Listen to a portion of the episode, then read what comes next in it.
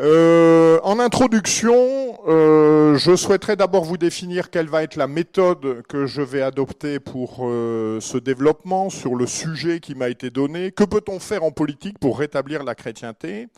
D'abord, quelle sera notre méthode? Et ensuite, quel sera le plan que nous adopterons?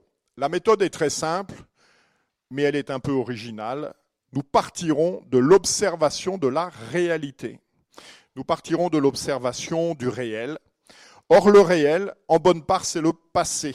C'est pourquoi j'accorderai dans ces développements beaucoup d'importance euh, à l'histoire, beaucoup d'importance à ce que nous avons vécu, beaucoup d'importance à ce qui s'est déroulé.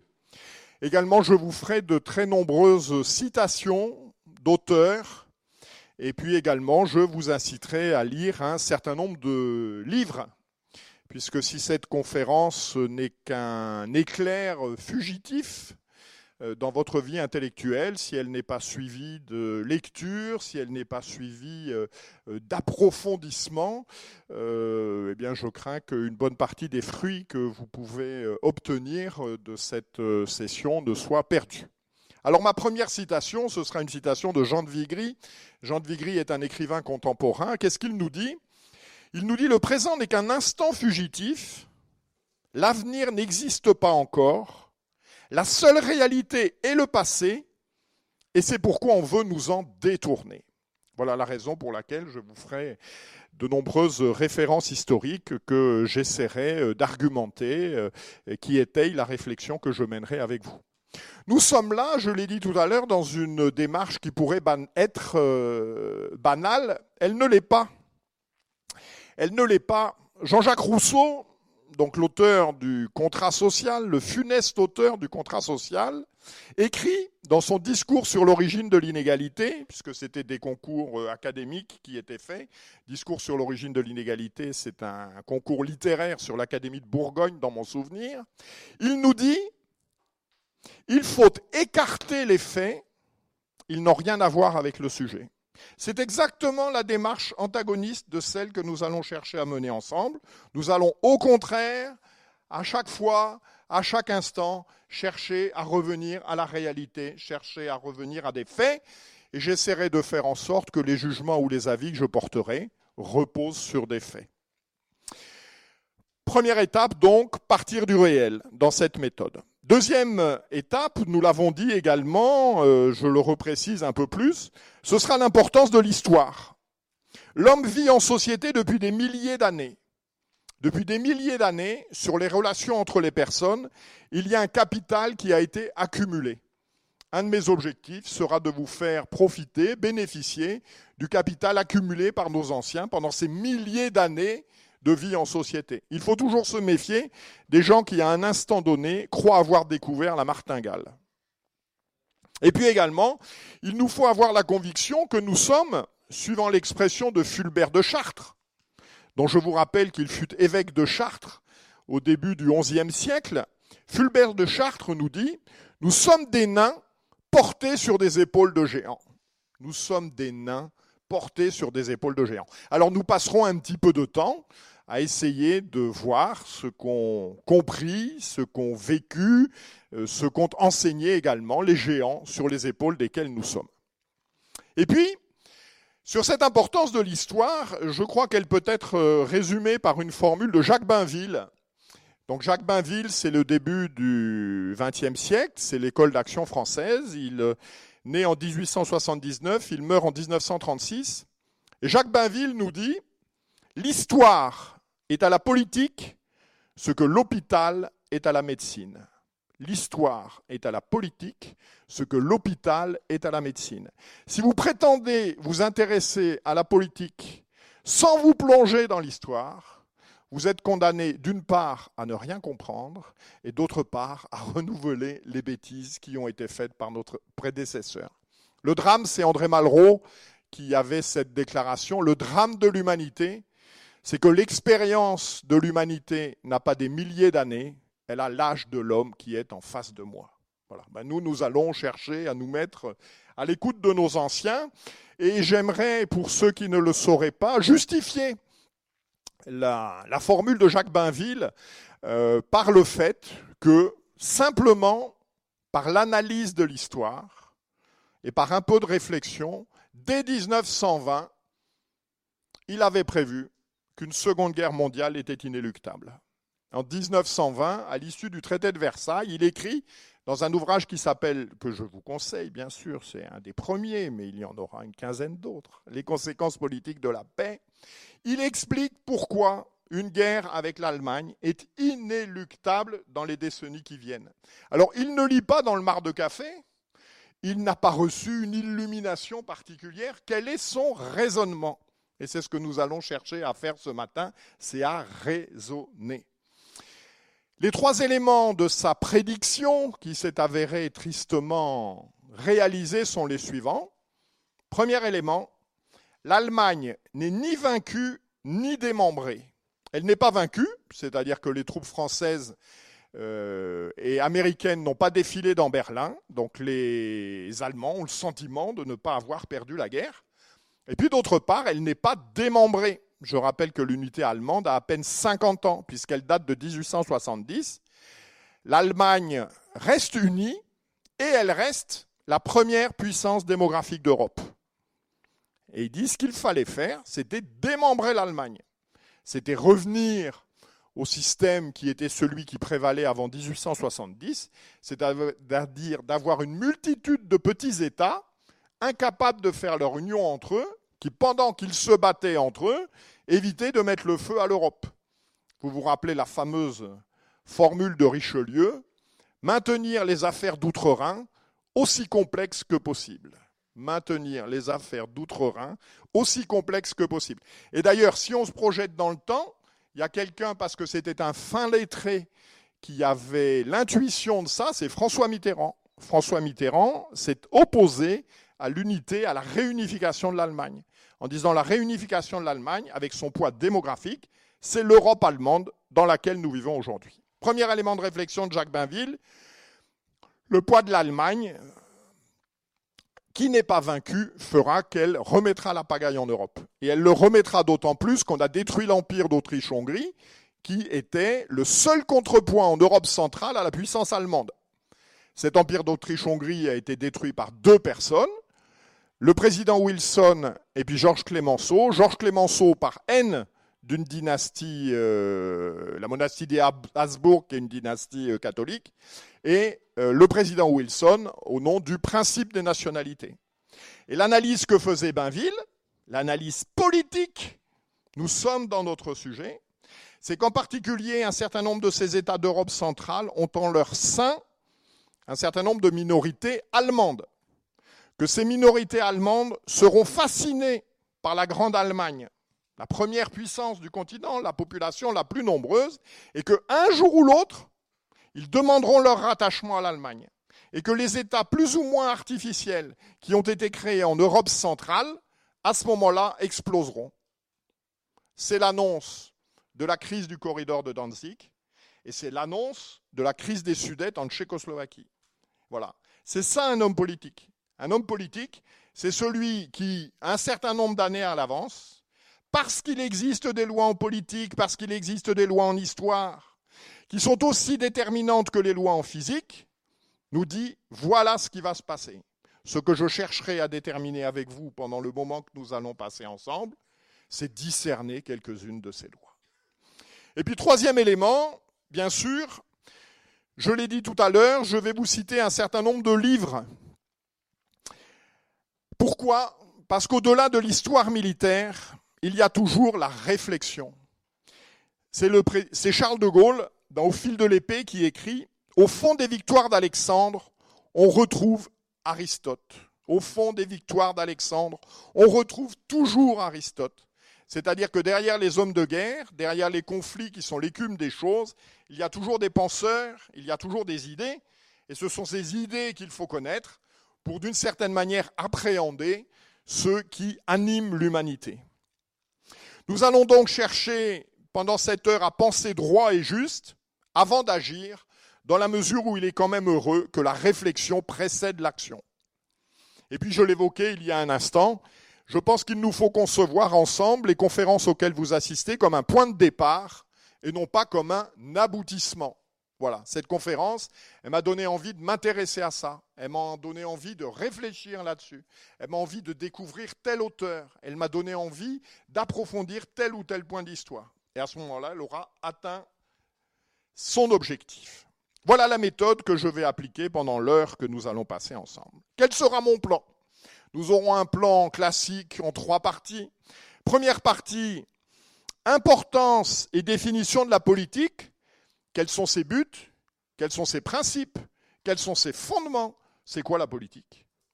Deuxième partie, si on admet que la politique, c'est l'art de rendre possible ce qui est nécessaire, il nous faudra jeter un regard sur la situation actuelle. Quelle est la réalité du monde dans lequel nous cherchons à agir?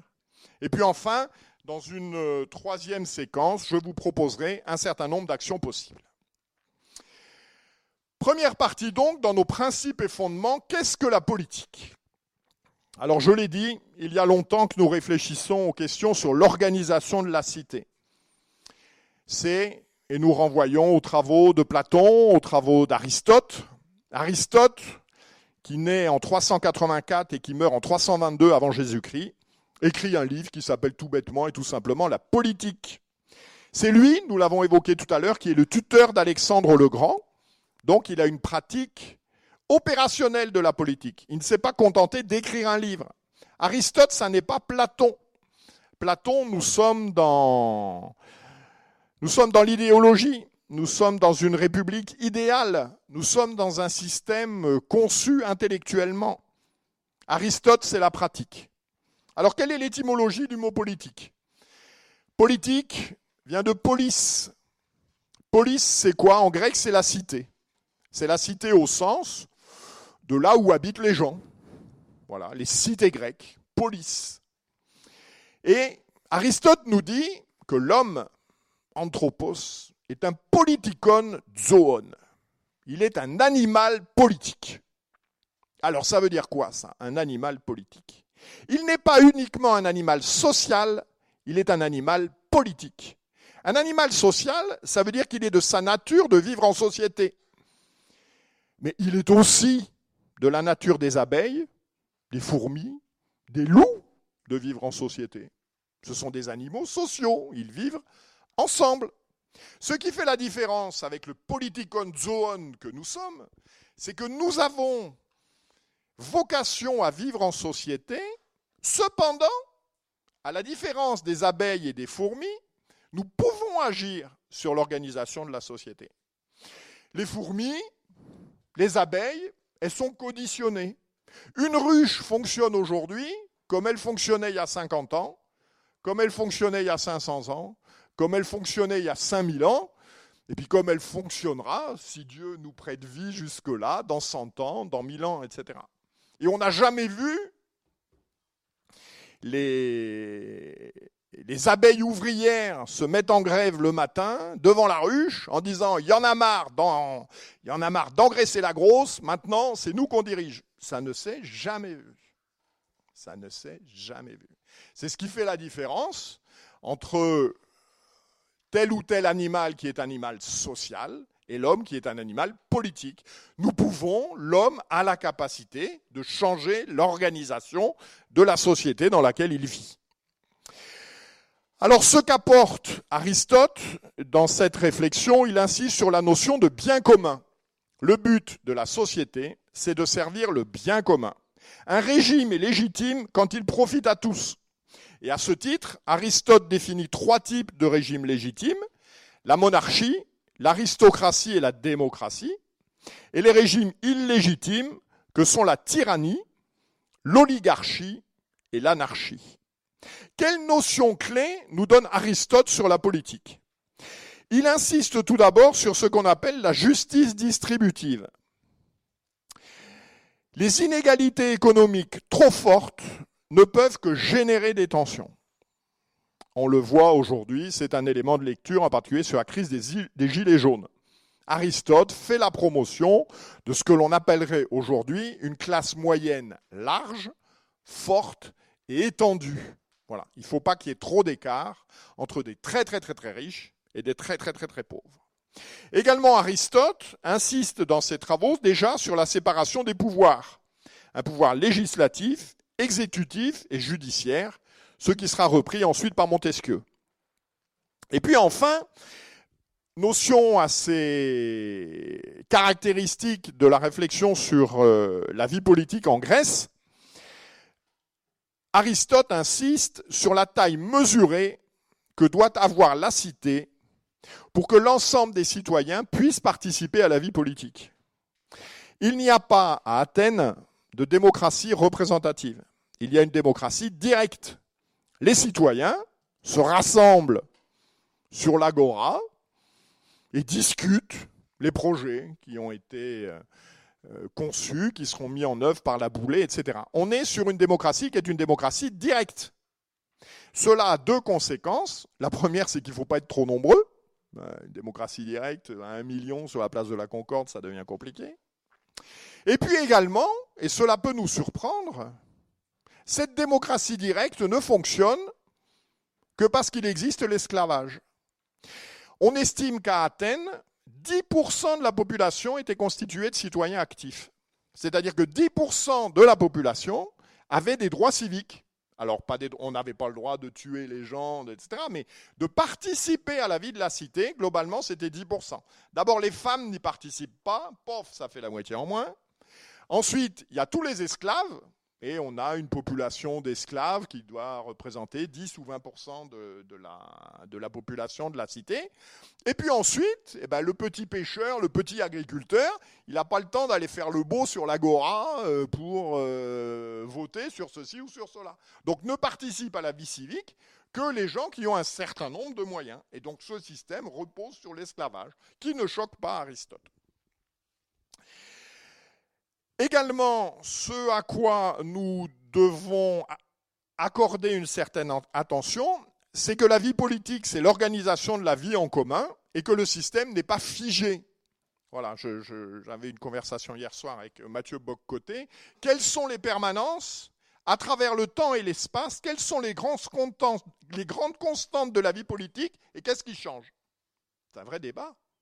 Qu'est-ce qui change et qu'est-ce qui est universel dans le temps et dans l'espace? Premier point, qu'est-ce que la politique? Deuxième point, importance de la politique. Importance de la politique, je voudrais d'abord vous citer une déclaration du pape Pie XII le 1er juin 1941 pour le 50e anniversaire de l'encyclique Rerum Novarum, 1891. Alors ça, vous pouvez noter ça dans un coin, il faut lire ça. Il faut lire Rerum Novarum en 1891 de Léon XIII et il faut lire Quadragesimo Anno de XI en 1941. ce sont les encycliques dites euh, de doctrine sociale de l'Église qui expliquent l'organisation de la société, et en particulier les relations avec le travail. Voilà. On n'a pas le droit, comme chrétien, de s'engager en politique sans avoir lu ça. Ou alors on en a le droit, mais on est condamné à dire des bêtises, ce qui est toujours quand même contrariant. Que nous dit Pie XII De la forme donnée à la société, conforme ou non aux lois divines, dépend et découle le bien ou le mal des âmes, c'est-à-dire le fait que les hommes, appelés tous à être vivifiés par la grâce du Christ, respirent dans les contingences terrestres du cours de la vie l'air sain et vivifiant de la vérité et des vertus morales, ou, au contraire, le microbe morbide et souvent mortel de l'erreur et de la dépravation. Que nous dit Pie XII qui est fondamental? Il nous dit que de l'organisation de la société dépend le salut des âmes. Notre nature étant ce qu'elle est, s'il est facilité par la loi de faire des bêtises, eh bien les gens feront des bêtises. Et l'organisation de la société, au contraire, doit rendre l'exercice de la vertu plus aisé. Voilà. Donc l'organisation de la société, elle joue sur le salut des âmes. Et à ce titre, c'est extrêmement important. C'est également une réflexion qui sera reprise par Charles Maurras, dont on vous a peut-être déjà parlé, donc le fondateur de l'Action française, avec son fameux dicton politique d'abord. Politique d'abord, il l'explicite dans euh, une, euh, une anecdote, une parabole, ne nous emballons pas, qui est ce que l'on appelle l'affaire des cloches de Suresnes. Tout ça est expliqué dans un livre que vous pouvez rajouter à votre liste, qui s'appelle La démocratie religieuse, donc qui est un ouvrage euh, copieux, qui fait 500 pages, et qui explique dans lequel Maurras explique en quoi la démocratie est devenue une religion. Et en particulier, il explique c'est démêlé avec le Sillon, le mouvement fondé par Marc Sangnier. Et donc, dans ce livre, au chapitre 8, troisième partie, il évoque l'affaire des cloches de Suresnes. L'affaire des cloches de Suresnes, c'est quoi? C'est l'église de Suresnes, et les cloches sont confisquées. Très bien. D'abord, dans un premier temps, pour faire une statue à Émile Zola. Alors Maurras, il déteste Zola. Bon, très bien. Donc ils fait une statue d'Émile Zola, elle est confisquée, très bien.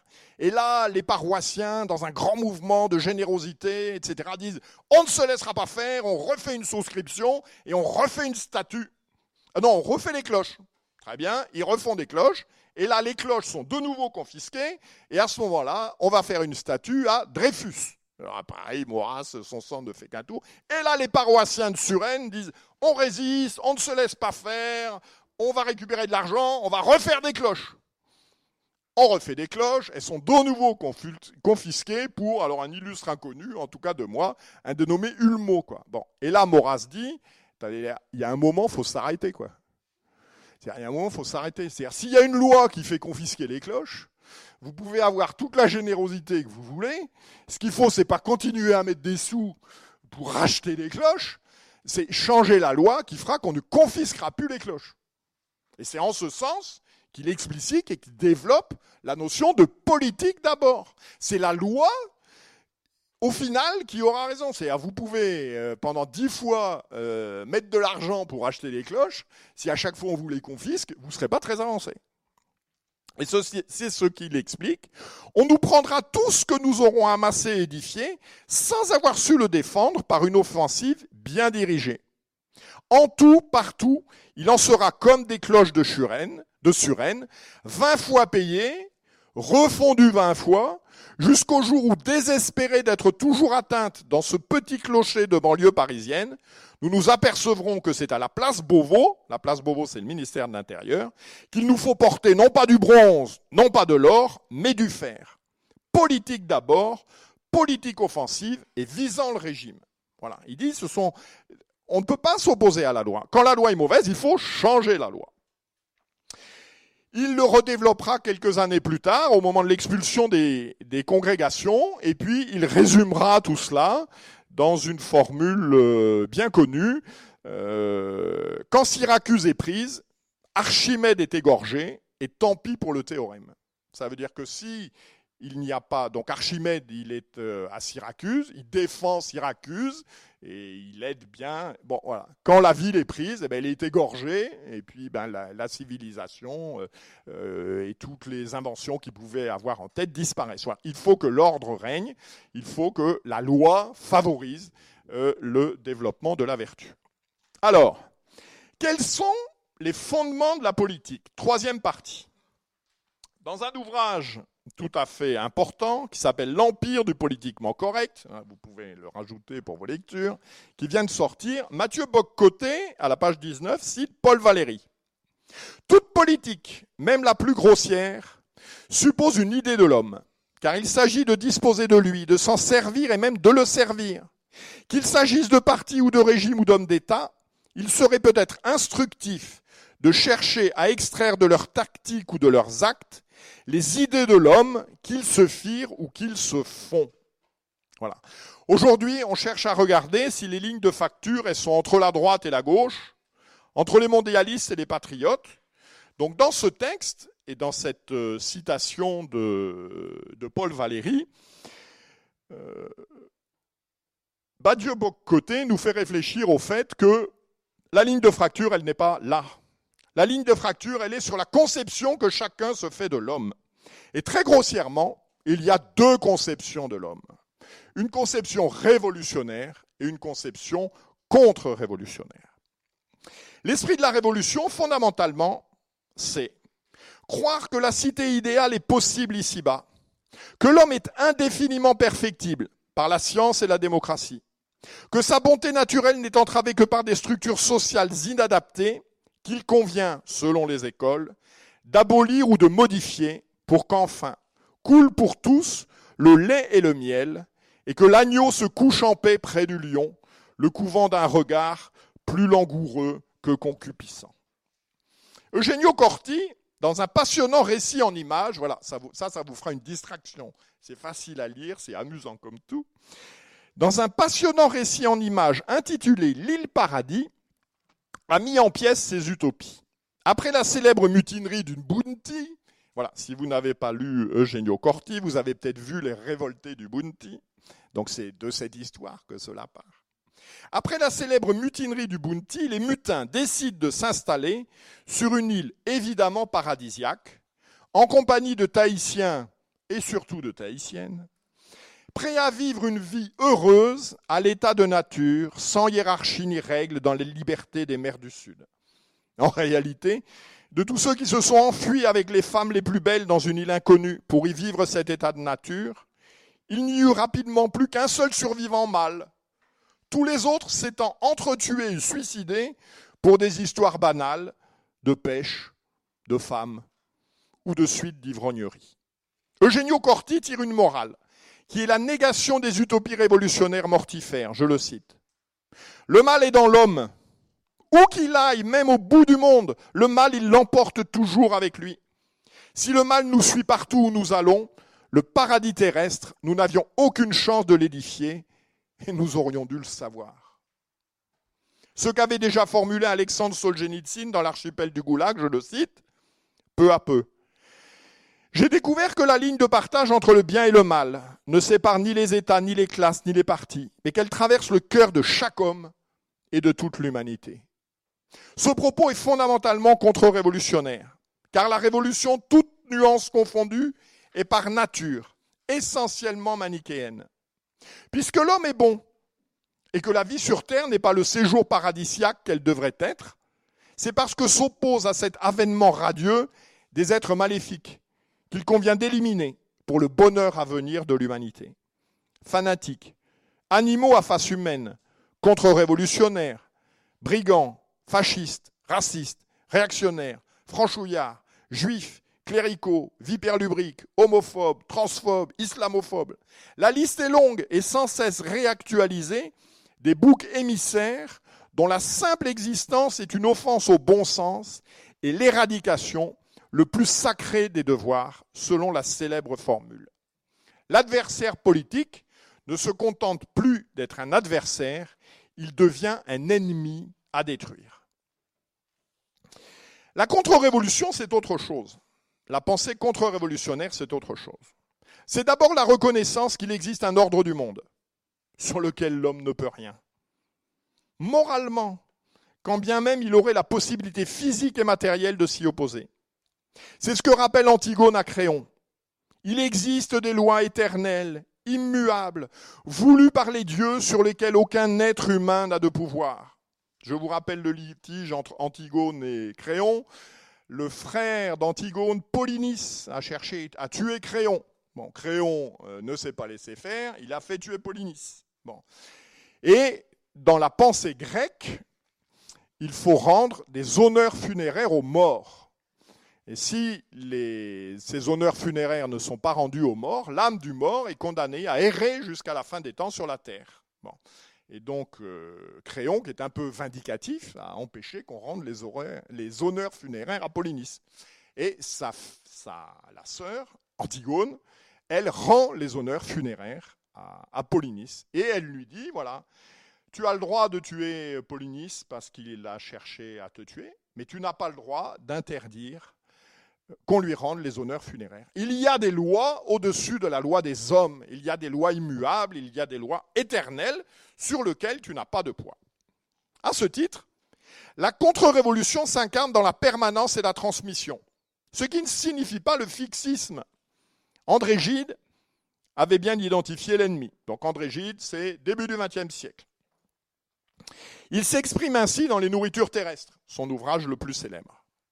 Rien n'est plus dangereux pour toi que ta famille, que ta chambre, que ton passé.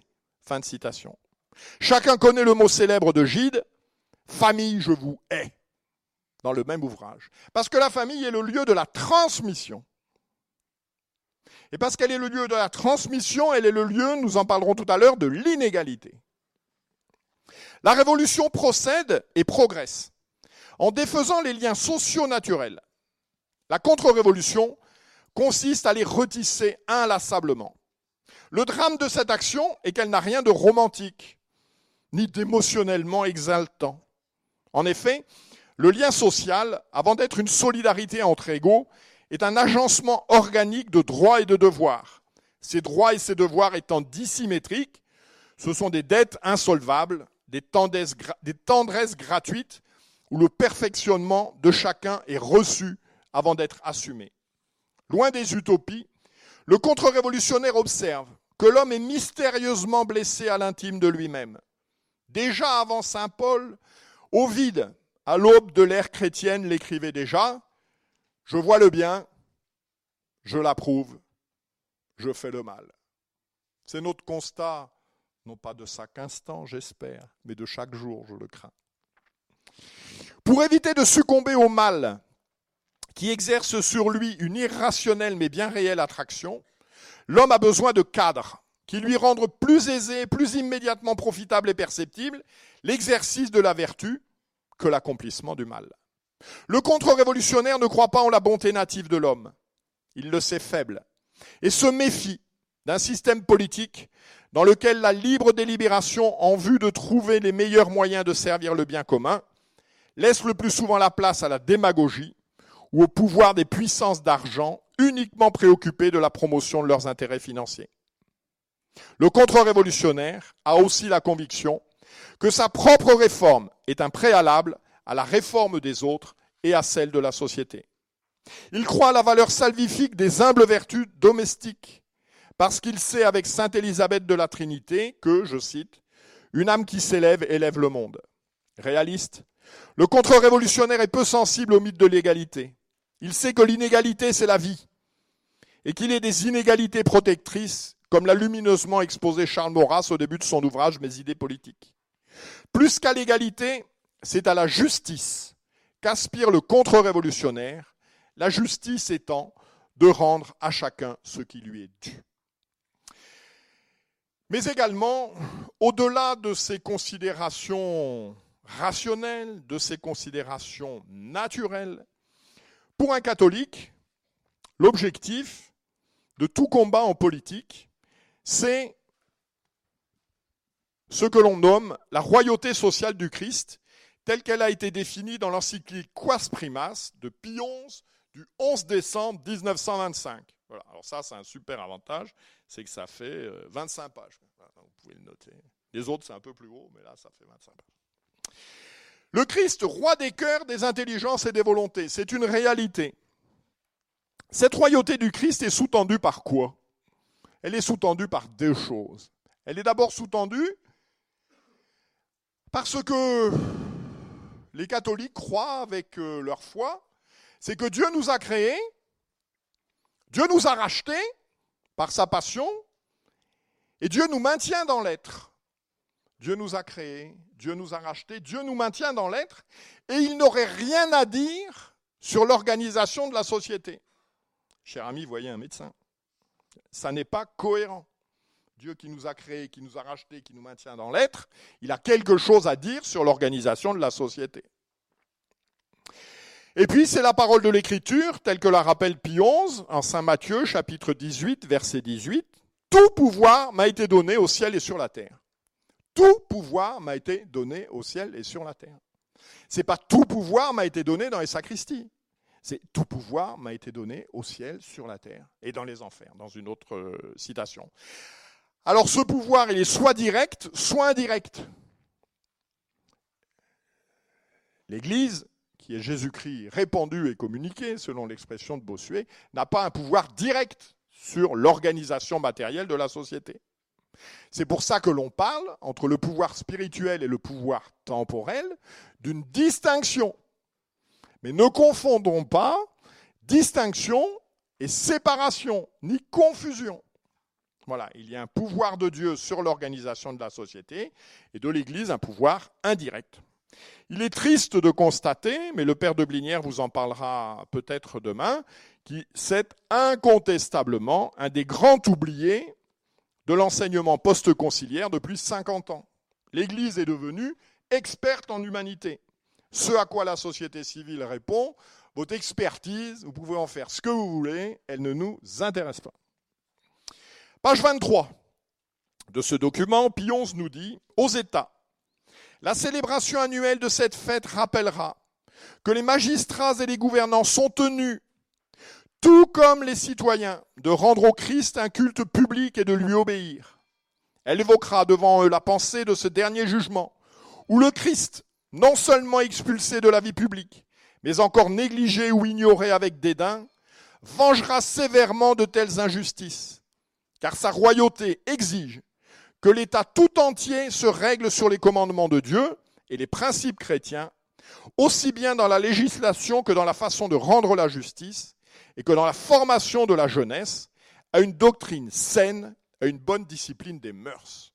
Donc couronnement de, des buts de la politique pour un catholique, restaurer la royauté sociale de Christ. Première partie. Deuxième partie, quelle est la situation actuelle? Tout d'abord, quelles sont les valeurs dominantes du monde dans lequel nous nous trouvons? Je me permets de vous renvoyer à trois ouvrages vraiment. Si ces questions vous intéressent, vous allez être. Alors, ils ne sont pas là. J'aurais dû demander qu'on les approvisionne. C'est trois livres de Mathieu Boccoté. Donc, Mathieu Boccoté, pour ceux qui. Qui, qui, peut lever la main Qui a une idée Qui est Mathieu Boccoté Un, deux. Ah, ben bravo Très bien. Donc c'est un bûcheron canadien, il est peut-être pas bûcheron, mais il en a la carrure. Et elle n'est pas canadien, oh là là mon Dieu, il va m'égorger. Il est québécois, et donc il mène depuis plusieurs années une réflexion sur la société contemporaine qui est vraiment du plus haut intérêt. Je vous renvoie à ces trois livres, Le multiculturalisme comme religion politique, Le nouveau régime, et c'est sorti euh, au printemps, L'empire du politiquement correct. C'est passionnant. Vous apprendrez plein de choses. Vous comprendrez le monde dans lequel on vit. Et que nous dit-il? Il revient tout d'abord, donc on est sur les valeurs dominantes de la société moderne. Contrairement à ce que croit le vain peuple, la démocratie moderne, ce n'est pas le pouvoir du peuple. Le pouvoir du peuple, ça s'appelle le populisme. Je ne vous apprendrai pas que le populisme est une lèpre, conformément aux déclarations du président de la République que le monde nous envie. La lèpre populiste. La démocratie populiste, non, la démocratie moderne, ça n'est donc pas le pouvoir du peuple. Ce sont des valeurs. Cette idée avait déjà été abordée dans un. Alors l'avantage là, c'est que ça fait 80 ou 100 pages, c'est tout petit, c'est un petit format, dans un ouvrage de Jean Madiran qui s'appelle Les deux démocraties, où il disait la démocratie moderne, ce sont les droits de l'homme.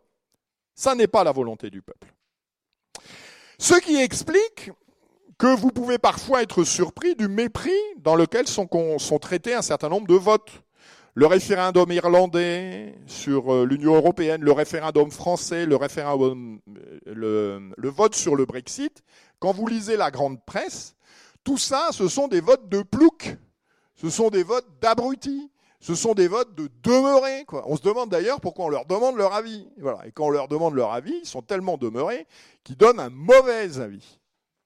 Il donne un mauvais ami parce qu'il ne va pas dans le sens de l'histoire. Et quel est le sens de l'histoire?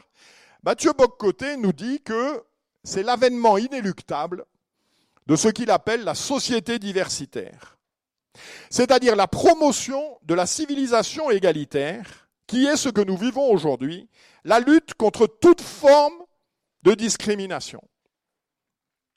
Et comme ceci est le sens de l'histoire, cette lutte contre les discriminations qui est inscrite dans l'évolution naturelle de l'histoire, les personnes qui s'y opposent ne peuvent être que des malades. Et c'est pour ça qu'on parle de phobie. Homophobie, transphobie, islamophobie. Quand vous avez une phobie, c'est une maladie. Quand vous faites de l'agoraphobie, quand vous faites de la claustrophobie, ce sont des maladies. Quand on ne partage pas les opinions dominantes de la société diversitaire, on est malade. Et un malade, ça se soigne, et un malade, ça se traite. C'est à ça que servent les médias aujourd'hui. C'est à traiter ceux qui, au final, ne font que défendre la réalité. Cette société diversitaire, c'est la négation du réel. Et en particulier, ce mythe égalitaire nous interroge autour de trois axes. Nous croyons bien sûr à l'égalité des hommes devant Dieu. Nous serons jugés tous à l'aune de la parabole des talents. Qu'avons-nous reçu Qu'avons-nous rendu? Qu'avons-nous donné? Et Saint Ambroise nous demande aussi, et qu'avons-nous gardé? Nous croyons à l'égalité des hommes devant Dieu. L'égalité des races, ma foi, est un sujet de réflexion. Quand on regarde quels sont les concurrents à la départ, au départ de la finale du 100 mètres plat des Jeux olympiques, ils ont tous un point commun qui nous emmène quand même à nous interroger sur l'égalité des races. Et puis en ce qui concerne l'égalité des civilisations, je vous lis un texte de Jacques Perret que je trouve tout à fait intéressant. Jacques Perret, donc c'est un romancier, c'est euh, la Seconde Guerre mondiale. Voilà, son ouvrage le plus connu, il y a un film qui a été fait là-dessus, c'est Le Caporal épinglé. Voilà, c'est plein de bon sens, c'est très rigolo. Et que nous dit Jacques Perret? Il n'y a plus de société primitive. Soit que le primitif ait opéré brusquement sa métamorphose dans les isoloirs de Brousse, soit que les nations dites policées aient refait dans l'ivresse tout le chemin qui les avait éloignés de l'innocence momo et des valeurs niam niam, source de jouvence. Le moins que l'on puisse professer aujourd'hui est que toutes les valeurs se valent. Le masque nègre et l'ange de Reims, le tam-tam et Mozart, le chimposé abstrait de Chicago et Nicolas Poussin, l'égorgement rituel et la procession de la fête Dieu, la sodomie et la, et la famille, la fontaine et la chasse d'eau, etc. Tout est message, et tout le message a le même poids de vérité. C'est également, autour de cela, l'heure de la revanche pour les minorités opprimées, qu'elles soient ethniques ou sexuelles, selon un schéma marxiste qui doit déboucher sur la société multiculturelle dans laquelle nous vivons aujourd'hui. Tout cela s'enracine dans la haine de la tradition, des enracinements, de la famille et des religions différenciantes. Également, autre caractéristique des valeurs dominantes, le matérialisme, l'hédonisme et une forme de libertarisme. Le mot d'ordre de mai 68 est toujours d'actualité. Il s'agit de jouir sans entrave, ce qui débouche aujourd'hui sur la promotion, le remboursement de l'avortement, de la contraception et de l'euthanasie. Cet esprit libertarien, c'est également le refus des déterminismes, qu'ils soient sexuels, ethniques ou raciaux, ce qui permet à la militante féministe Caroline Fourest d'affirmer, je la cite, la loi naturelle est fasciste.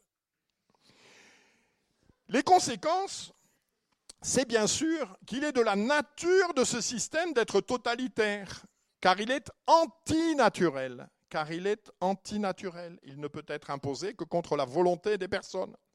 Dans son ouvrage sur l'empire du politiquement correct, Mathieu Boccoté montre que l'éradication, la destruction physique de la Vendée, sur lequel la République, qui fait repentance sur une multitude de phénomènes, ne s'est jamais penchée pour faire repentance, est dans la logique de ce système. C'est la parole de Jean-Jacques Rousseau dans le contrat social, celui qui ne veut pas être libre, on le forcera d'être libre. Donc un système qui est par nature totalitaire, c'est l'éradication de la Vendée, c'est le contrôle des médias. Voilà, pour ceux qui ne l'auraient pas lu, il faut lire le roman de George Orwell, 1984. Et c'est la méfiance contre les votes, en particulier dans l'empire du politiquement correct. Euh, développe des réflexions très intéressantes de Jacques Attali. Donc Jacques Attali, c'est le gourou de la République, c'est le conseiller de tout le monde, Emmanuel Macron, etc. Et qui dit il faut se méfier des humeurs populaires. S'il y a un vote, c'est ce qu'on a vu pour un certain nombre de référendums sur l'Europe, eh ben, s'il y a un vote, si c'est une humeur populaire, faut les faire revoter. Une fois, puis deux fois, puis trois fois, puis il faut laisser un délai d'un an. Voilà, se méfier des humeurs populaires. Voilà les valeurs dominantes du monde dans lequel nous vivons. Deuxième point, deuxième question qu'il faut se poser, où est le pouvoir? La politique, vous l'avez compris, c'est l'exercice du pouvoir. Encore faut-il savoir où est le pouvoir. Le pouvoir aujourd'hui se trouve entre trois mains. Il y a tout d'abord le pouvoir de la finance, de ce qu'on appelle le capitalisme mondialisé. John Adams, qui fut le deuxième président des États-Unis, 1797-1801, écrivait Il y a deux manières de conquérir et d'asservir une nation. L'une est par les armes, l'autre par la dette. Aujourd'hui, la France n'est plus un pays indépendant. Le montant de la dette de l'État est, égal au PIB. Voilà. Et 64% de la dette de la France est détenue par des fonds étrangers, c'est-à-dire par des résidents qui n'habitent pas en France. Ce sont eux qui détiennent le pouvoir. Si l'Arabie saoudite, du jour au lendemain, qui va bâtir le plus riche des fonds souverains de la planète, décide de vendre, euh, je sais pas moi, 10% des actions qu'elle a à la bourse de Paris, euh, le pays s'effondre. Ce pays n'est plus indépendant. Ce pays n'est plus indépendant. C'est une réalité. Plus de 50% de la capitalisation de la bourse de Paris est détenue par des fonds étrangers. Aujourd'hui, les taux d'intérêt sont faibles. Cela ne durera pas cela ne durera pas. Je suis comme euh, Jacques Bainville, cela ne durera pas et ça va être chaud. Également, ce capitalisme mondialisé, il a la haine des nations.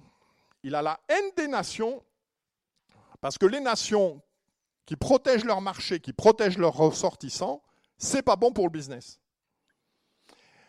La finance internationale, elle aspire à la destruction des nations ou à la réduction de petites nations, des régions qui n'ont pas le poids pour résister aux, pressions des puissances financières. C'est donc d'abord le pouvoir de la finance, c'est ensuite le pouvoir des juges. Le pouvoir des juges, c'est la Cour européenne des droits de l'homme, dont je vous rappelle qu'ils sont au nombre de 47, hein, il y a un juge par État. C'est le Conseil constitutionnel, je rappelle que c'est lui qui valide les élections, il y a neuf membres, et c'est lui qui valide la constitutionnalité des lois. Supposons que par miracle, des lois allant dans un sens que nous souhaitons soient votées. Je rappelle que le président du Conseil constitutionnel est Laurent Fabius et que son membre le plus influent est Alain Juppé. Et donc ces gens décréteront, en fonction de la Constitution telle qu'elle existe, que les bonnes lois seront inconstitutionnelles. Et le système est verrouillé. Et puis également, autre instance dont vous entendez parler de temps en temps, c'est le Conseil d'État, qui est la plus haute juridiction administrative. Ce sont 230 personnes. En particulier, le Conseil d'État intervient, on en, entend régulièrement parler, sur les débats sur les crèches. Voilà. A-t-on le droit de mettre une crèche dans l'entrée du hall de la mairie euh, de Pleumeur-Baudou Bon, bah, c'est le Conseil d'État qui décide. Pouvoir des juges. Et puis, troisième dominante de ce pouvoir, troisième composante, le pouvoir médiatico-universitaire. Je vous rappelle que dans l'université, les professeurs d'université sont choisis, ils sont cooptés, ils sont élus par leur père. C'est la raison pour laquelle quelqu'un comme Rénal Sécher, qui est docteur d'État en histoire, n'a jamais eu de chaire universitaire. D'ailleurs, on l'avait prévenu. On lui avait dit, si vous soutenez votre thèse sur euh, la chapelle basse-mère, sur le génocide vendéen, vous n'aurez pas de chaire universitaire. Et il n'a pas de chaire universitaire, alors qu'il en a toutes les, toutes les compétences et bien au-delà, ayant un doctorat euh, d'État. Et donc, les professeurs d'université se reproduisent, euh, non pas par sissi-parité, mais par cooptation. Et donc, euh, comme dans l'immense majorité, ces professeurs d'université sont à gauche, eh bien, ils ne prennent comme professeurs d'université que des enseignants de gauche. Nous avons eu une année à notre université d'été, quelqu'un dont je ne donnerai pas le nom, qui avait euh, euh, normalien, docteur en ceci, agrégé en cela, etc. Il a tous les diplômes pour être euh, docteur, pour être enseignant en université. Il ne l'a jamais été. À chaque fois, dans son dossier ressort, vous êtes intervenu à l'université d'été dans les sciences catholiques. C'est ça le monde dans lequel nous vivons. Alors ce qui se passe parfois, c'est deux choses. D'abord, il y a une exception à ça, c'est les universités de droit, en particulier d'histoire du droit, où là, euh, il règne une certaine euh, liberté. Et puis, il y a des gens qui se convertissent. Jean-Pierre Le Goff, François Furet, voilà, ils viennent de la gauche, mais parce qu'ils aiment la vérité sur un certain nombre de sujets, ils nous rejoignent. Mais ce sont des convertis. Ils n'ont pas commencé leur carrière universitaire à 30 ans. Euh, tels qu'ils sont aujourd'hui. Et puis, ayons également, cette question des universités est importante car les idées mènent le monde. ce que nous entendons aujourd'hui sur le LGBT, le gender, les féminicides, etc., tout ça au début, ce sont des idées gazeuses et fumeuses dans des universités américaines. Aujourd'hui, c'est notre quotidien. Les idées mènent le monde. Les gens qui façonnent les esprits, ils façonnent l'avenir. Les gens qui façonnent les esprits façonnent l'avenir. Donc c'est le pouvoir de l'université, c'est également le pouvoir des médias. Donc je vous renvoie au livre sur le sujet de notre ami Jean-Yves Le Gallou qui s'appelle La tyrannie médiatique, qui est très bien fait. Un seul exemple, donc euh, au chapitre 2, imaginez la scène devant votre journal préféré pour les élections présidentielles de 2012. François Hollande en tête avec 31,3% des voix, Jean-Luc Mélenchon et Eva Joly dans un mouchoir de poche avec 25% chacun, Nicolas Sarkozy culmine à 3,44%, Jacques Cheminade 1,72%, Marine Le Pen fait l'unanimité contre elle avec 0%. Ce sont les élections organisées, la simulation faite le 18 avril 2012 par l'École supérieure de journalisme de Lille. Voilà. Donc les journalistes, ils sont formatés comme ça. Ils sont tous comme ça. De temps en temps, il y en a qui passent à travers. Voilà.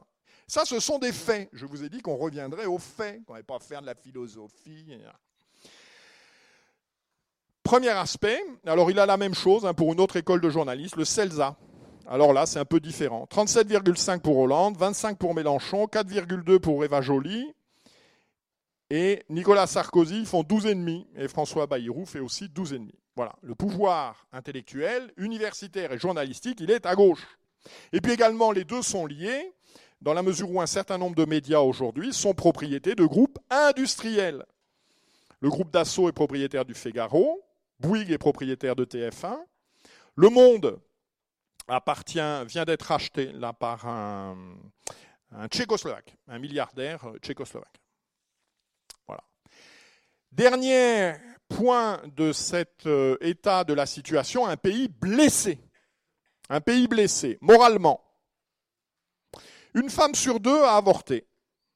200 000 avortements par an. 90 à 95% des femmes en âge de procréer sont sous contraception. L'euthanasie vient d'être légalisée par euh, l'autorisation donnée de laisser mourir de faim et de soif euh, Vincent Lambert. 20 à 25% des enfants sont élevés dans une famille monoparentale. Il y a 130 000 divorces par an. Il y a 1,8 mariage pour un divorce. Le nombre de mariages ne cesse de baisser. La PMA est déjà légale. La PMA pour toutes le sera demain. Et la GPA ensuite. Tout cela débouche, au-delà des questions morales, sur la baisse de la natalité, en particulier depuis 4 ans les mesures anti-famille de M. François Hollande ayant euh, porté leurs fruits. Nous en sommes aujourd'hui à 1,87 enfants par femme. Or, les questions démographiques, je me permets d'y insister, sont la clé de l'avenir. La démographie, c'est la clé de l'histoire. Je vous renvoie pour ceux que ça intéresse, en particulier aux travaux euh, d'Alfred Sauvy. La démographie, c'est la clé de l'histoire. En 1800, au moment des guerres napoléoniennes, la France, l'hégémonie de la France, repose sur deux choses, indépendamment du génie militaire de Napoléon, sur le fait qu'elle est de très loin le pays le plus peuplé d'Europe. Il y a en France 27 millions d'habitants, au Royaume-Uni 15 millions, en Allemagne 22 millions. Mais l'Allemagne n'est pas unie. Et la France met en œuvre un système qui est unique au monde, c'est la conscription. Dans tous les autres pays, les armées, euh, ce n'est pas des armées de conscription, c'est ceux qui veulent. Et donc qui lui permet ben, de mettre des effectifs qui vont mener la grande armée à Moscou et permettre à un million d'hommes de, de, franchir le Niémen. Voilà. un des éléments de l'hégémonie de la France en Europe, au moment de la Révolution française, c'est son poids démographique. En 1830, quand la France subjugue l'Algérie, c'est le débarquement de Sidi Firuche. Il y a en France 33 millions d'habitants et en Algérie 3 millions. Un pays de 33 millions d'habitants peut imposer sa loi à 3 millions de personnes. Quand en 1962, la France est un pays de 48 millions d'habitants et qu'il y a 10 millions d'habitants en Algérie, dont uniquement 1 million d'origine européenne que sont les pieds noirs, la situation est radicalement différente. Ça n'est plus possible. L'empire colonial français en Afrique est un empire sur des zones dépeuplées. Ce qui, ce qui était l'AEF à l'époque est peuplé de 3 millions de personnes. Aujourd'hui, ce sont des centaines de millions de personnes. Donc la démographie commande l'histoire. Et donc cet aspect moral a des conséquences démographiques. Spirituellement, un pays blessé spirituellement, c'est la déchristianisation. Nous en sommes à 1,8% de pratiques religieuses, de l'ordre de 100 ordinations diocésaines par an. Le nombre de prêtres, qui était de 50 000 en 1965, est aujourd'hui de 11 000 et à échéance 10 ans sera de 5 000. Je vous conseille sur ce sujet un livre passionnant, Comment notre monde a cessé d'être chrétien de Guillaume Cuchet. Comment notre monde a cessé d'être chrétien de Guillaume Cuchet. Qui a lu ça? Ah là, il y a moins de... Ah, monsieur l'abbé, très bien. C'est passionnant. Si vous voulez comprendre l'histoire de l'Église de France depuis 50 ans, il faut lire ça. C'est facile à lire, c'est très bien. Spirituellement, c'est la repentance permanente qui nous amène à nous flageller sur euh, tous les maux dont nous serions responsables sur la planète, l'esclavage, la colonisation, l'inquisition, la collaboration, la Shoah. Voilà, tout ça c'est pour nous. Je vous renvoie sur ce sujet à un livre passionnant qui s'appelle La Compagnie des Ombres. Et en particulier, je vous en cite euh, un extrait, La Compagnie des Ombres de Michel de Gégère, donc, en fait, ce sont des éléments d'histoire sur l'histoire de l'humanité. C'est ces éditoriaux du Figaro Histoire.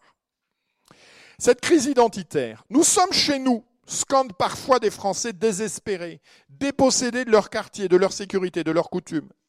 Mais pour être chez nous et prétendre en demeurer maître, encore faudrait-il être nous, formés plus qu'un syndicat de locataires, être liés par une communauté de foi, d'espérance ou de culture, par ce souvenir de grandes choses faites ensemble, sans quoi ne peut apparaître la volonté d'en accomplir de nouvelles, parce qu'il est seul susceptible de nous inspirer, cet amour de préférence qui donne consistance et vie à une philanthropie condamnée à rester sans lui, théorique, nébuleuse, impuissante.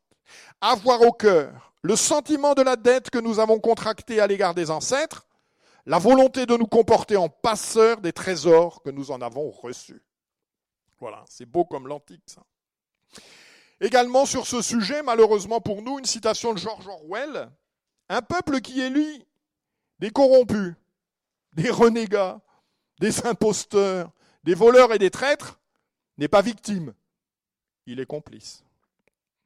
Ce qui nous amène à conclure cette partie en disant que la distinction maurassienne entre le pays légal et le pays réel vaut certainement moins qu'elle ne valait autrefois. Et puis dernier point de cette partie, un pays occupé intellectuellement par des classes dirigeantes étrangères à sa tradition, son histoire, sa religion, son âme. Un pays occupé également par la dictature que représente le niveau des prélèvements confiscatoires, les droits de succession les plus élevés au monde, dont la finalité, dont l'objectif est d'empêcher la, transmission. Un pays occupé par des médias les propos non politiquement corrects sont immédiatement qualifiés de dérapage. Un, pays occupé par la dictature écologique. Voilà. J'ai profité de mes vacances, j'ai relu des Lucky Luke. Bon. Eh ben, Lucky Luke, sa cigarette a été supprimée. Maintenant, c'est devenu un brin d'herbe. C'est la bulle médiatique que représente Greta Thunberg, je ne sais pas comment on prononce en suédois, reçue à l'Assemblée nationale alors qu'elle n'a que 15 ans.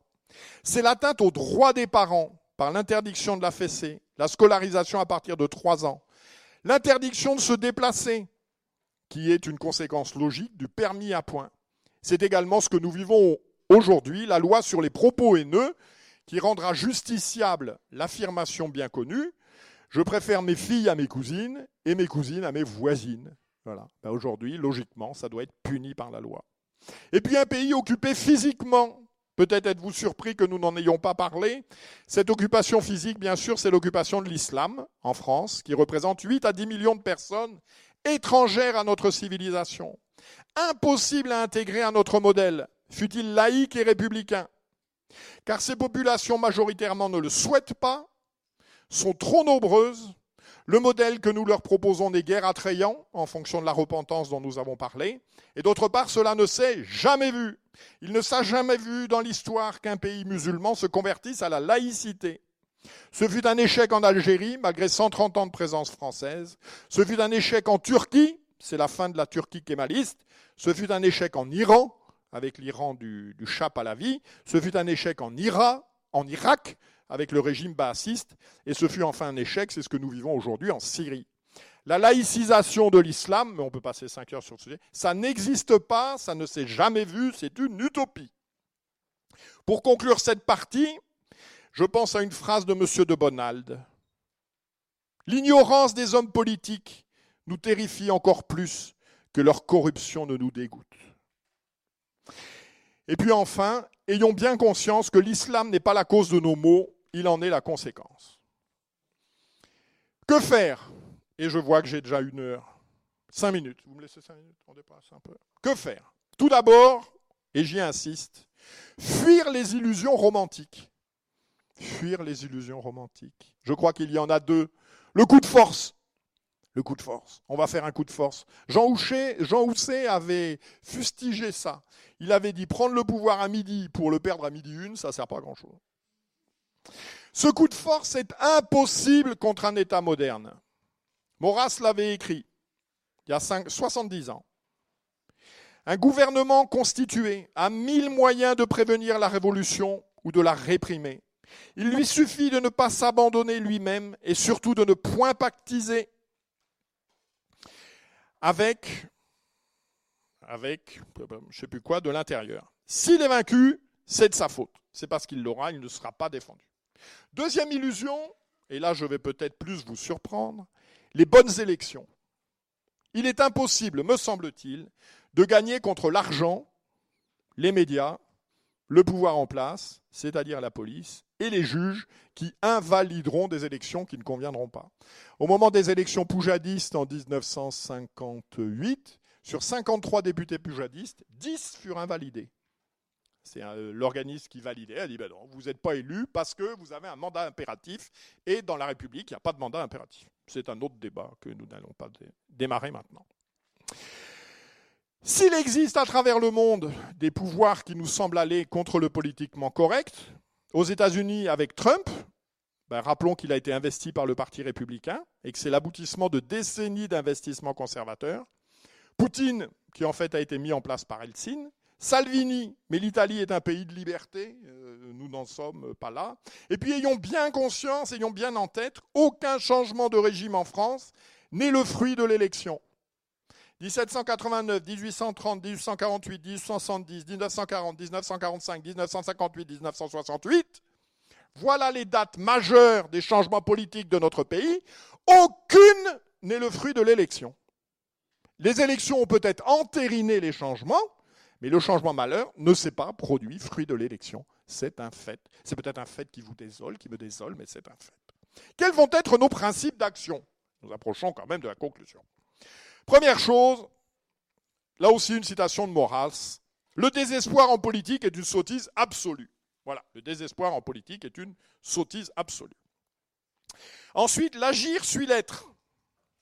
Il s'agit d'abord pour nous d'être fidèles à notre héritage national et religieux. Que défendons-nous? Qu'aimons-nous? Et je me permets de vous renvoyer, j'en parlais avec Julien tout à l'heure, là, à notre manuel d'histoire de France. Voilà, si nous sommes ici pour défendre euh, la tradition de notre pays, ses racines, je pense qu'il faut commencer par connaître l'histoire de France. Qui sommes-nous? D'où venons-nous? De quoi sommes-nous les héritiers? Voilà, je pense que cet ouvrage, comme le Pinard, devait être obligatoire. Ensuite, que nous dit Mathieu Boccoté? Il se pose la question. Comment lutter contre le nouveau régime sans se laisser neutraliser par lui, sans non plus devenir son contradicteur caricatural? L'auteur souligne à juste titre, me semble-t-il, je cite, ce sont moins des oppositions vigoureuses mais responsables que des circonstances historiques exceptionnelles qui font tomber un régime ou qui le poussent à l'écroulement. Le constat est que les révolutions sont faites avant d'éclater. Une partie significative de l'appareil d'État doit être acquise à la nécessité d'un changement pour espérer que les choses changent. Ceci est repris dans un ouvrage tout à fait passionnant, voilà, vous pouvez rajouter sur la liste, 15e de ce que vous avez noté. Un ouvrage d'un dénommé, alors il paraît que je prononce mal le tchèque, mais voilà, Vaclav, V-A-C-L-A-V, Binda, qui a écrit un livre qui s'intitule La police parallèle. Pas P-O-L-I-C-E, mais police, dont je vous ai parlé tout à l'heure. P-O-L-I-S, parallèle. 1978-1989. Qu'est-ce qu'il nous dit? Il est, en Tchécoslovaquie sous le régime totalitaire euh, mis en œuvre par l'Union soviétique. Comment nous délivrer du régime totalitaire? Et comment renouveler la société civile avec tous ses traits fondamentaux, depuis la prospérité économique jusqu'à la tradition de la civilisation et de la culture chrétienne, en passant par une vie politique démocratique? Il dit, c'est ce que vous faites, former des cadres, des personnes qui jouissent, je cite, d'assez d'autorité et de notoriété extérieure pour remplacer en situation de crise la représentation politique discréditée des personnes capables de présenter et de défendre dans tous ses tenants et aboutissants un programme eh heure programmée, un programme propre à éradiquer les principes mêmes du totalitarisme. Et il demande le développement d'une culture civique et politique, un maillage en réseau, et de dresser des limites au pouvoir totalitaire, d'occuper le terrain, en particulier le terrain de l'école et le terrain de l'enseignement. Il s'agit, pour Vaclav Binda, et je crois notre, cela illustre notre propos, de mettre en œuvre des structures parallèles qui ne sont pas un ghetto, mais qui nous permettent de retravailler, à reconstituer un tissu social. Également, dernier point, et je conclus, je vous promets, on ne peut pas remonter face au vent. On ne peut pas remonter. Un certain nombre d'entre vous, je l'espère, je le souhaite pour eux, font du bateau, ils font de la voile. Et ils savent comme moi qu'on ne peut pas remonter face au vent. Voilà. Si je veux aller là-bas et si le vent arrive de là et que je suis en bateau à voile, ça n'est pas possible. Je suis obligé de tirer des bords. Et en tirer des bords, ben, je semble m'éloigner de mon but. Ah quand je vais à bâbord, là, je m'éloigne de mon but, mais c'est pour remonter au vent. Eh bien, en politique, c'est la même chose. En politique, c'est la même chose. Je pense qu'on en a un bon exemple que je ne développe pas maintenant, c'est la politique de Trump sur la défense de la vie. L'objectif de Trump est clair. Eh bien, il tire des bords. Voilà, il nomme deux juges à la Cour constitutionnelle. Mais s'il se mettait à éructer, je veux la suppression de l'avortement partout, etc., ben, il n'y arriverait pas, il ne pourrait pas. Donc, on avance. Conclusion. Il s'agit pour nous concrètement de reconstituer un tissu social, de bâtir des familles fidèles, des familles unies, des familles fécondes. Je l'ai dit tout à l'heure, la politique, c'est l'art de rendre possible ce qui est nécessaire. Sur ce sujet, je vous cite un ouvrage d'un grand dominicain du XXe siècle. Il faut lire que c'est beau, ce titre est merveilleux, ce sont des, heures et des heures de méditation qu'on peut faire là-dessus. Lisez ça, vous ne serez pas déçus. Ça s'intitule Sur nos routes d'exil, les béatitudes. C'est beau ça, sur nos routes d'exil, les béatitudes. Le père de Blinière vous parlera, on a à peu près le même âge, il est un peu plus âgé que moi, de la crise de l'Église, de ce qu'ont vécu vos parents. Sur nos routes d'exil, les béatitudes. Le père Calmel, que nous dit-il? Celui qui veut, dans la société civile, non seulement la justice, mais toute la justice et tout de suite, celui-là n'a pas le sens politique. Il ne comprend pas que la vie de la cité se développe dans le temps et qu'une certaine durée est indispensable pour corriger et améliorer. Surtout, il ne comprend pas l'inévitable intrication de bien et de mal à laquelle, de fait, la cité humaine se trouve condamnée depuis le, bannissement définitif du paradis de justice et d'allégresse. Vouloir détruire immédiatement toute injustice, c'est déchaîner des injustices pires. Il nous faut, voilà, alors je vous cite Victor Hugo aussi, c'est l'étude du passé et la curiosité du présent qui donnent l'intelligence de l'avenir. C'est beau ça, hein? C'est l'étude du passé et la curiosité du présent qui donnent l'intelligence de l'avenir. Ayons également la conviction que rien n'est écrit. Les guerres médiques au 5e siècle avant Jésus-Christ, sur le papier, les Grecs ne pouvaient pas résister aux Perses. Le redressement de la natalité en France s'opère à partir de 1942. Il y a 1 500 000 prisonniers en Allemagne. C'est le fruit de la politique du Front populaire et de la politique familiale et nataliste du gouvernement de l'État français. Winston Churchill ne devait pas, sur le papier, résister à Hitler. Et puis, et ce sera, nous approchons de la conclusion, je voudrais conclure sur Sainte Jeanne d'Arc. Paul Claudel nous dit, Jeanne est là pour nous dire qu'il y a toujours quelque chose de mieux à faire que de ne rien faire. Ça c'est bien, il y a toujours quelque chose de mieux à faire que de ne rien faire. Sainte Jeanne d'Arc, et ce sera la parole d'espérance de conclusion, Sainte Jeanne d'Arc est une parole d'espérance pour deux raisons. La première, c'est qu'elle nous donne l'exemple. C'est la seule intervention directe et divine, c'est la seule intervention directe de Dieu dans l'histoire d'un peuple, hormis le peuple d'Israël. Dieu est intervenu dans l'histoire du peuple juif, mais pour préparer la venue du Messie. Depuis la venue du Messie, c'est comme ça, c'est un fait. Il n'y a que dans euh, l'histoire de France que Dieu soit intervenu. Et ce que nous disons, ce que je crois, en particulier ce qui est développé dans cet ouvrage, La France doit-elle disparaître, c'est que Dieu n'est pas intervenu directement à un instant de l'histoire de l'humanité pour nous laisser euh, tomber 200 euh, ans plus tard, ou 400 ans, 1431, oui, 600 ans. Et je voudrais conclure par un texte que certains d'entre vous connaissent. C'est le texte de Saint-Pédis qui s'adresse euh, aux cardinaux français que vous dirais-je maintenant sur l'engagement politique? Que vous dirais-je maintenant à vous, chers fils de France, qui gémissez sous le poids de la persécution? Ce sont les persécutions de la Troisième République. Le peuple qui a fait alliance avec Dieu au fond baptismaux de Reims se repentira et retournera à sa première vocation.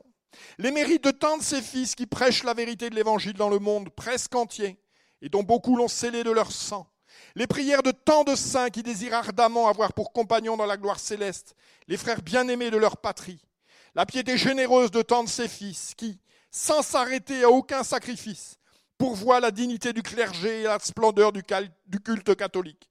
Et par-dessus tout, les gémissements de tant de petits-enfants qui, devant les tabernacles, répandent leur âme dans les expressions que Dieu même met sur leurs lèvres, appelleront certainement sur cette nation les miséricordes divines. Les fautes ne resteront pas impunies, mais elle ne périra jamais, la fille de tant de mérites, de tant de soupirs et de tant de larmes.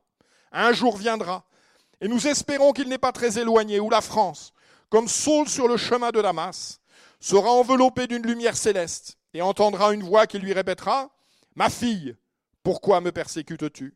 Et sur sa réponse Qui as-tu, Seigneur? la voix répliquera Je suis Jésus que tu persécutes. Il te dure de regimber contre l'aiguillon, parce que dans ton obstination tu te ruines toi-même. Et elle, tremblante et étonnée, dira, Seigneur, que voulez-vous que je fasse? Et lui, lève-toi, lave-toi des souillures qui t'ont défiguré, réveille dans ton sein les sentiments assoupis et le pacte de notre alliance, et va, fille aînée de l'Église, nation prédestinée, vase d'élection, va porter, comme par le passé, mon nom devant tous les peuples et devant les rois de la terre. Je vous remercie.